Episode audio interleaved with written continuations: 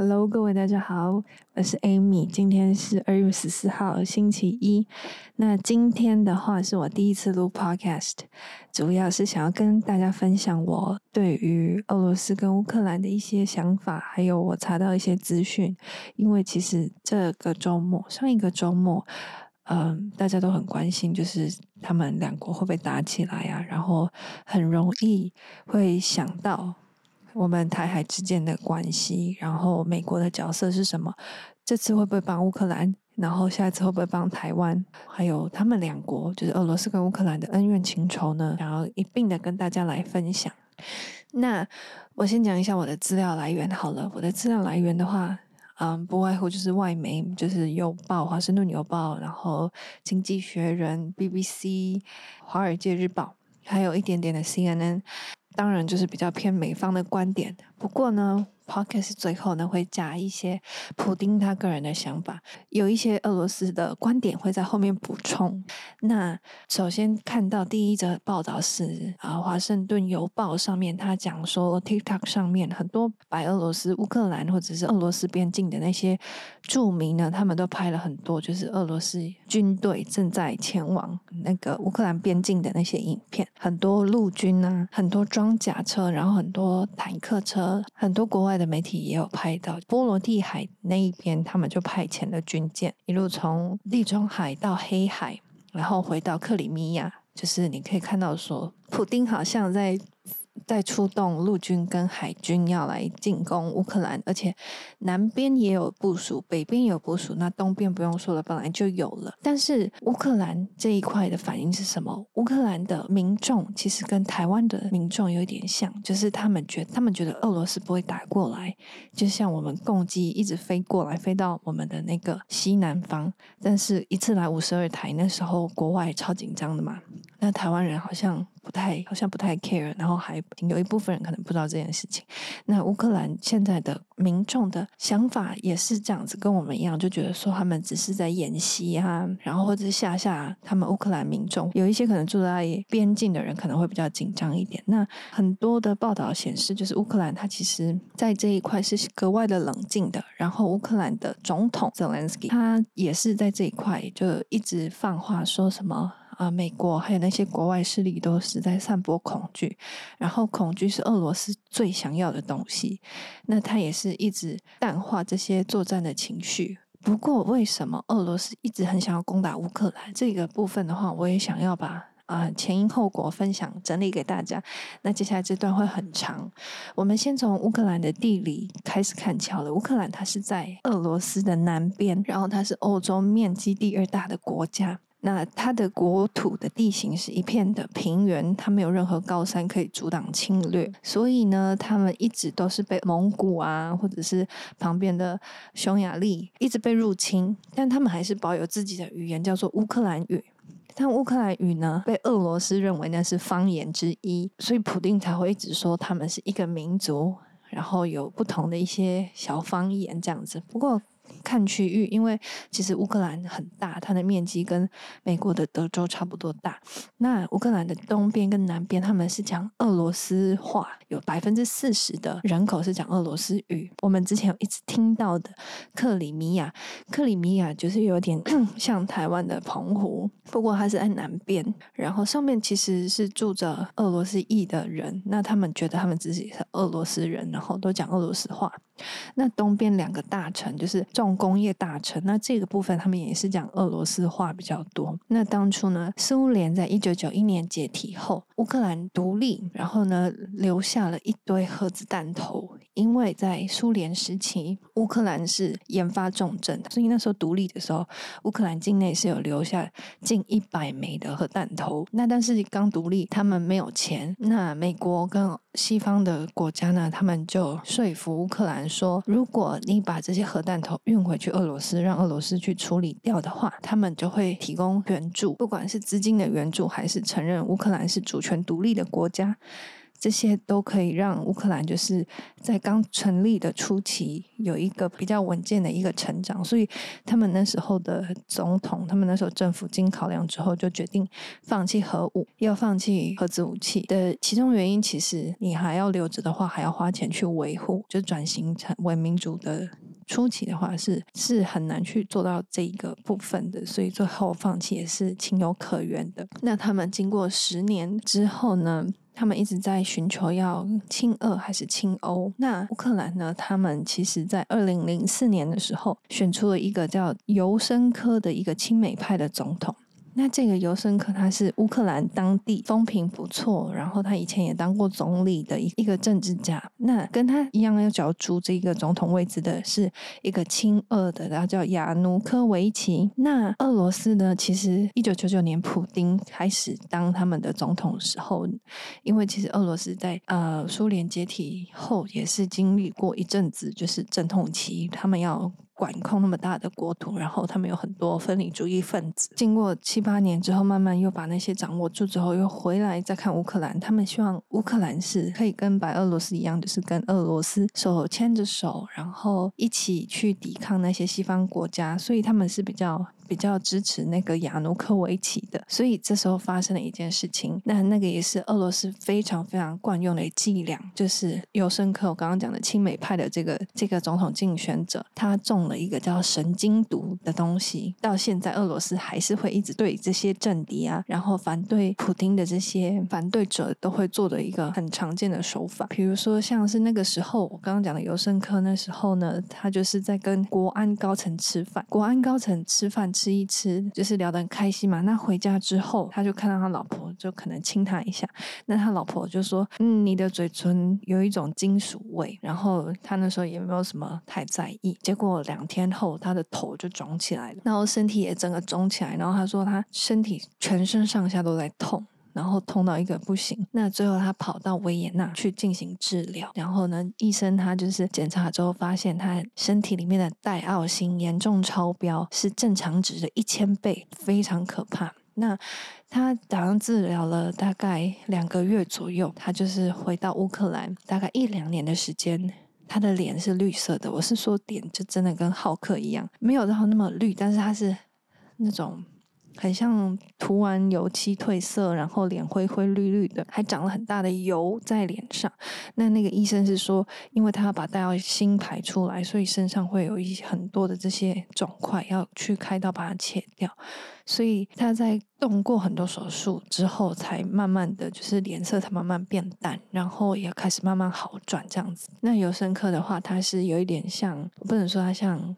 李登辉角色，不过他也是开始做一些本土意识的一些培养，然后他对俄罗斯很强硬。那我讲的本土意识的培养，比如说乌克兰的教科书都是俄罗斯文，那他开始改成乌克兰语，然后呢也开始推动要加入欧盟跟北约。加入欧盟跟北约，他没办法，这个东西是长期的，他没有办法在五年内马上加入，因为欧盟需要有一些条件嘛，他只好先去把国内调整到可以可以往那个方向前进。那不。不过，因为在他任内，就是乌克兰的经济表现其实没有很好，然后还有就是他们的乌克兰币严重贬值的状况下，最后他做五年就没有继续连任了，就是连任失败。二零一零年的话，既然是亲俄的亚努科维奇他当选总统，那。他当选总统之后呢，他就慢慢的往俄罗斯靠拢。然后在二零一三年的时候呢，他就放弃了欧盟有进一步的协定，那转向要跟俄罗斯经济合作。这个举动呢，就造成乌克兰人民的大规模的抗议。那他们那时候抗议的时候，亚努科维奇就决定镇压，所以那时候死。又死了一些人，这样子，那乌克兰人就更生气了。呃，亚努科维奇总统他就被国会表决要赶下台，而且那时候马上封锁边境，不让亚努科维奇跑到俄罗斯去。那当当时普丁还派了特种部队，秘密的把亚努科维奇救回去俄罗斯。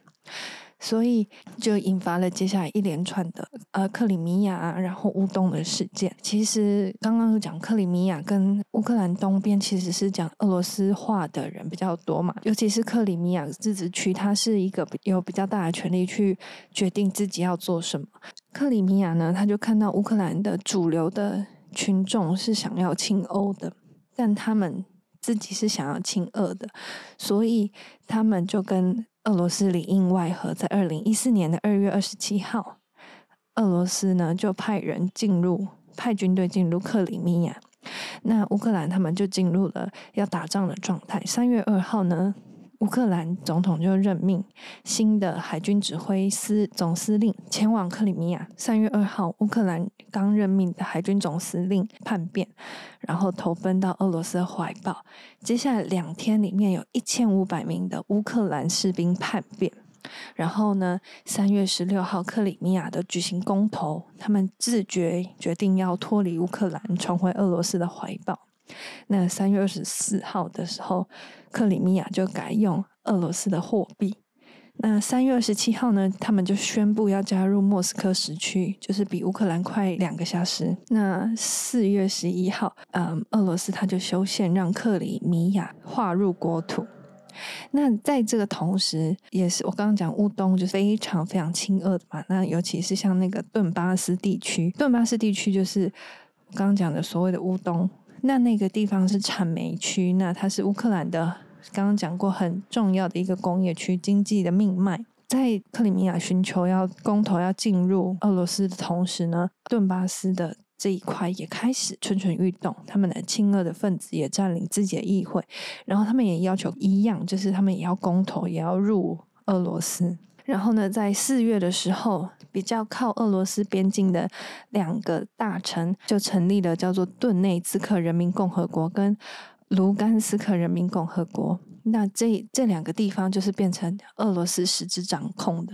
那它的外围的话，就是陆陆续续会跟乌克兰做一些武装的攻击。那他们会互相互抢土地，死了大概一万三千多人，就是因为这个乌东战争到现在死了那么多人。那他们其实。签了两次的停火协议，叫做明斯科协议。那但是还是会有一些零星的交战。然后呢，我有看到有一些媒体就是跑到克里米亚去采访他们。那克里米亚当时的话，那时候是二零一八年，那时候回归俄罗斯的时候蛮，蛮蛮喜欢的，就是因为都是讲一样的话嘛。但是克里米亚很难进去，所以他们的游客数量就比起以前乌克兰的时候锐减。那经济状况就相对来讲就没那么好了，所以。所以到后来，因为那个地方克里米亚，我说在乌克兰南部，然后它是在黑海上面，对于俄罗斯来讲有一个非常非常重要的一个地理位置，将克里米亚变成一个他们的军港的感觉，对那边的网络控制也很严格，所以克里米亚其实在目前来讲状况没有到很好。然后呢，目前因为国外的制裁的关系，所以在那边没有办法使用任何的信用卡。然后什么 Mastercard、Visa 卡都是不行的，因为国外有采取很严格的制裁。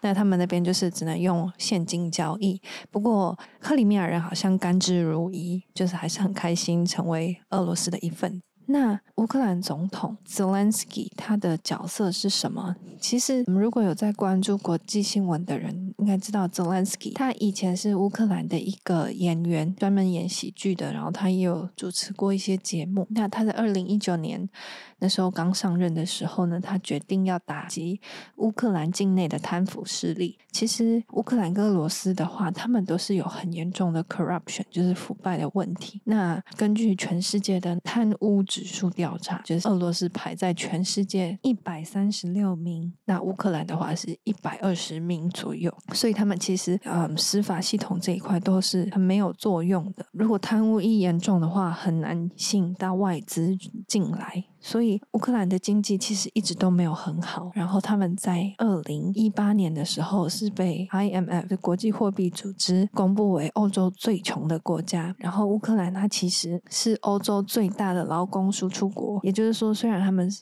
虽然在嗯 GDP 的那些统计上他们是最低的，但其实他们有很多人是到国外，比如说去英国啊、德国、法国做一些劳力的工作。那根据调查，他们其实嗯数据上账面上统计来讲是很难看，但他们其实都是拿现金比较多，所以可能实际上没有到这些国际组织统计来的那么差。不过他们人口的外流的情况也是蛮严重的。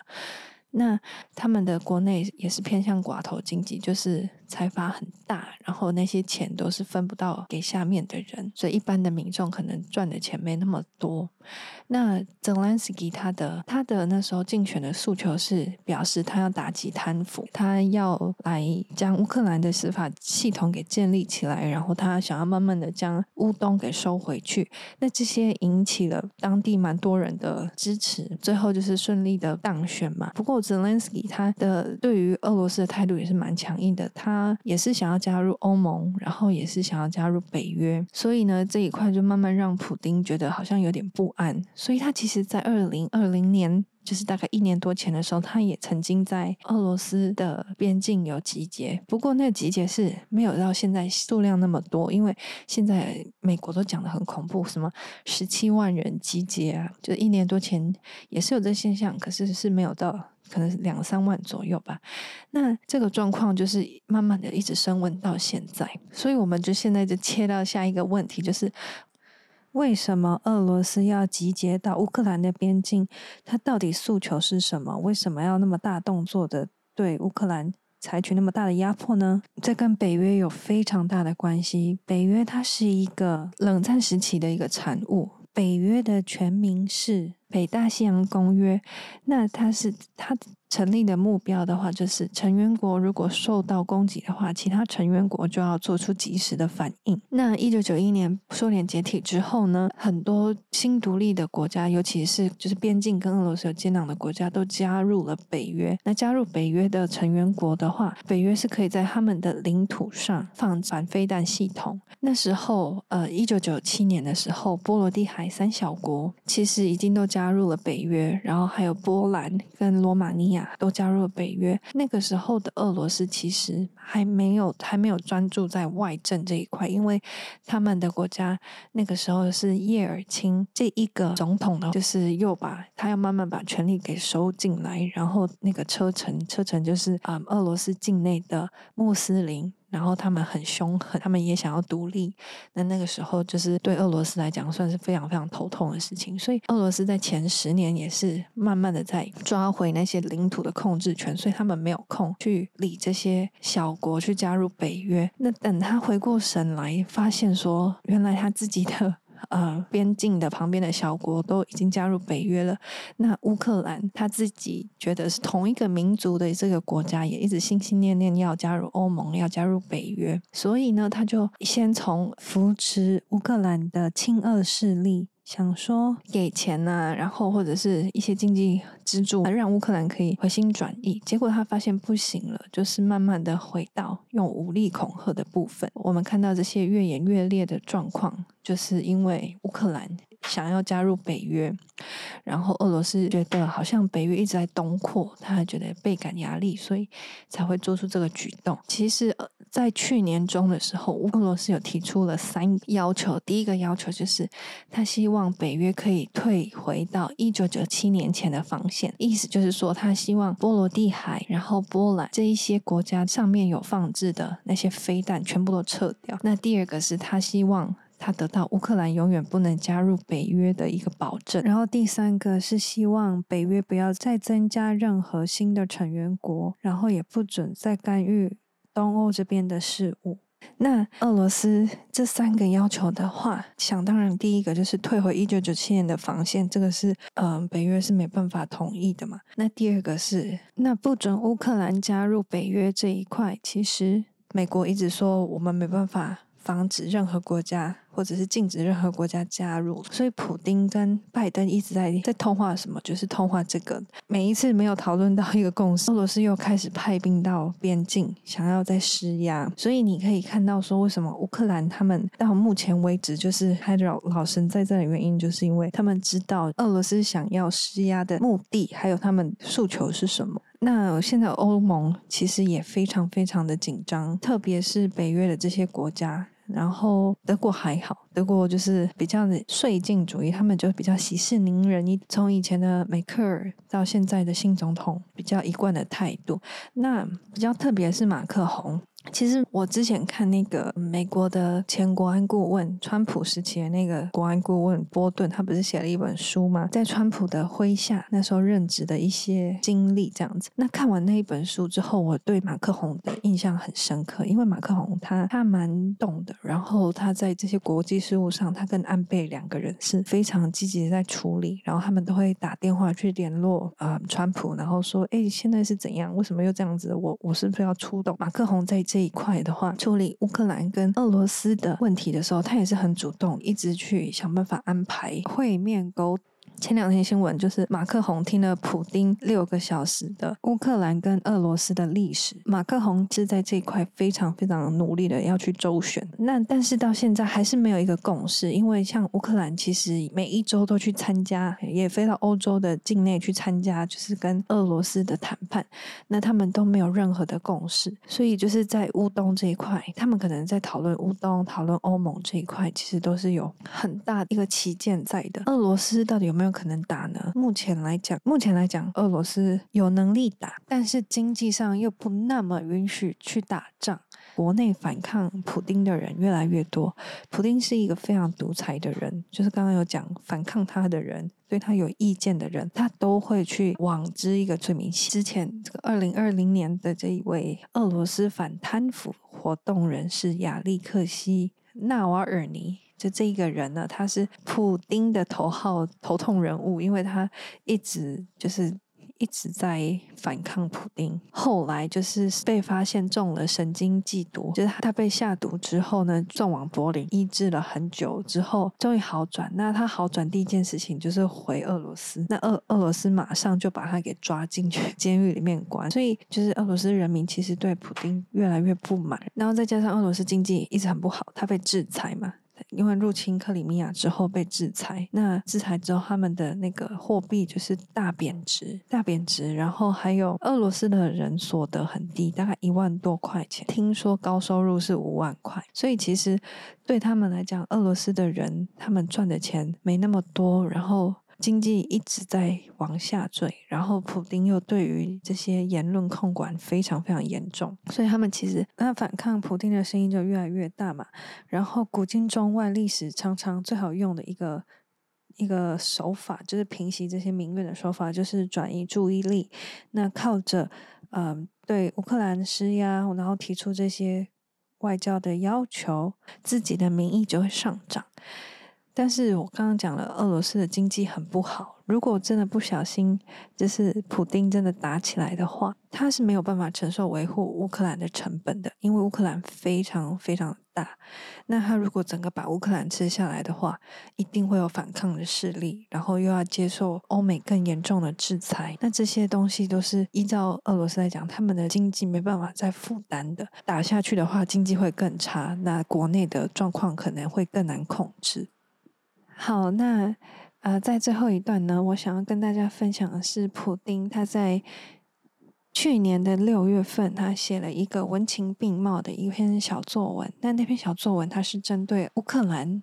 大一统俄罗斯民族是有非常非常深的执念的，然后尤其是这个他觉得乌克兰很不听话，想要西化，往西方靠拢的这一个民族，他非常非常的舍不得。然后从头到尾，总共十三页，乌克兰这一千年来跟俄罗斯有多紧密，然后多不可分割的历史，全部都写出来，然后。讲说这些势呃境外的势力如何拆散他们两兄弟，那他们后来这二十二三十年来本来合作的有多好，那为什么又会两兄弟有点反目成仇？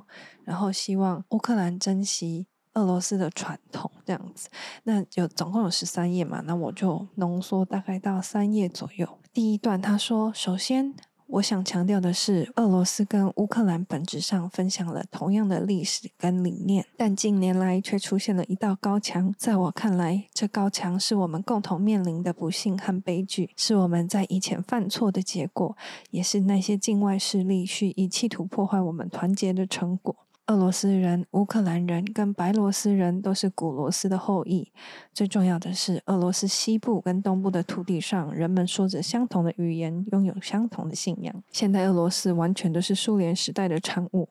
我们清楚知道，乌克兰是在历史悠久的俄罗斯上形成的，但在一九九一年，这些领土还有人民，却在一夜之间发现自己变成了外国人，被带离了他们的祖国。俄罗斯联邦政府当时承认新的地缘政治现实。我们不仅承认，而且为乌克兰成为独立的国家做了很多的帮助。在整个艰难的一九九零年代跟千禧年，我们为乌克兰提供相当大的支持。几十年还有几世纪以来的合作，乌克兰跟俄罗斯已经发展成为一个单一的经济体系。我们三十年前的密切合作是欧盟值得尊敬的榜样。我们是天然互补的经济伙伴，这种密切的关系可以加强竞争的优势，增强两国的潜力。乌克兰曾经拥有巨大的潜力，包括强大的基础设施、天然气运输系统以及先进的造船实力、航空、火箭，还有仪器工业，以及世界一流的科学设计及工程学校。继承这些遗产并宣布独立，乌克兰领导人承诺，乌克兰经济将成为一流的经济体，生活水平将在欧洲名列前茅。如今，乌克兰正在向下沉沦。根据国际货币基金组织报告，二零一九年在冠状病毒爆发之前呢，乌克兰的人均一直低于四千美金，这比阿尔巴尼亚共和国。摩尔多瓦共和国还有未被承认的科索瓦都还要少。如今，乌克兰是欧洲最贫穷的国家，谁应该为此负责？是乌克兰人民的错吗？当然不是。我记得很久以前，早在二零一四年前，美国跟欧盟国家就系统性的、持续性的推动乌克兰缩减，还有限制跟俄罗斯的经济合作。我们作为乌克兰最大的贸易跟经济伙伴，建议乌克兰。俄罗斯、欧盟形势的讨论，但我们一直都被告知这个跟俄罗斯无关，问题仅涉欧盟跟乌克兰。但事实上，西方国家拒绝了我们一再呼吁要求的对话。乌克兰一步一步被卷入一场危险的地缘政治博弈中，目的是把乌克兰变成欧洲跟俄罗斯之间的屏障，用来对抗俄罗斯的跳板。乌克兰现今当局呢，喜欢参考西方的经验。把它视为可以仿效的模式，看看奥地利跟德国、美国还有加拿大是如何相邻的。他们在民族的构成、文化上的接近，而且实质上共享一种语言。他们仍然是拥有自己利益的主权国家，拥有自己的外交政策，但这并不妨碍他们进行最密切的整合跟结盟关系。他们有非常有条件的透明边界，当穿越这些边界的时候，公民会觉得宾至如归。俄罗斯愿意跟乌克兰对话，并且讨论最复杂的问题。但最重要的是，我们要明白，我们的合作伙伴是在捍卫我们自己国家的利益，而不是为别人服务，而不是成为别人手中互相对抗的工具。我们尊重乌克兰的传统跟语言，我们尊重乌克兰人希望看到他们国家自由、安全跟繁荣的愿望。今天这些话可能会被一些怀有敌意的人所误解，但这些话也可以有不同解释的可能性，而且很多人会听到我的真心。然而，我还要说，俄罗斯从来没有，也永远不会反乌克兰。乌克兰的样子由乌克兰自己决定。